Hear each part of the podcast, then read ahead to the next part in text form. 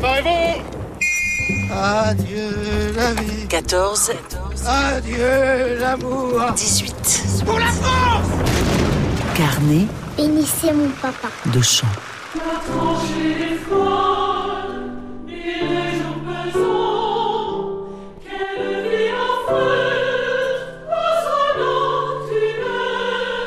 Comme le dit cette chanson Les Tricoteuses, la vie du soldat est affreuse dans sa tranchée. Surtout que l'armée ne lui fournit pas de liénage en nombre et en qualité suffisant pour résister au froid, à la boue, à l'humidité, à la neige.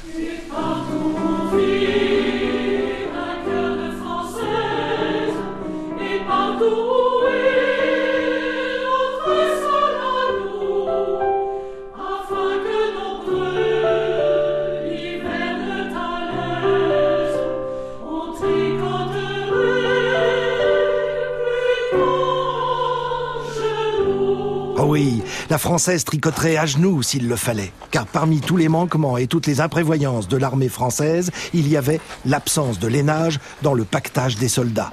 Dès l'automne 1914, les lettres arrivent en masse du front ou des casernements. Ma chérie, maman, grand-mère, envoyez-moi des lainages.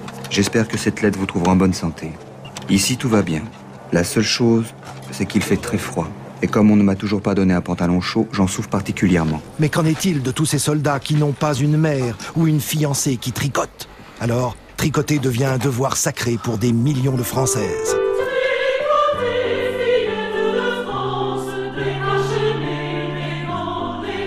On s'installe dans des salles municipales, dans des presbytères, chez la voisine, et on tricote. Cette chanson, Les Tricoteuses de 1915, compte parmi les chansons qui appellent à cet effort toutes les générations de femmes. Cette frénésie de tricot marquera durablement l'esprit des Françaises qui ont vécu cette guerre. On dit même que c'est à ce moment que ces dames de la bourgeoisie ont appris à tricoter elles-mêmes.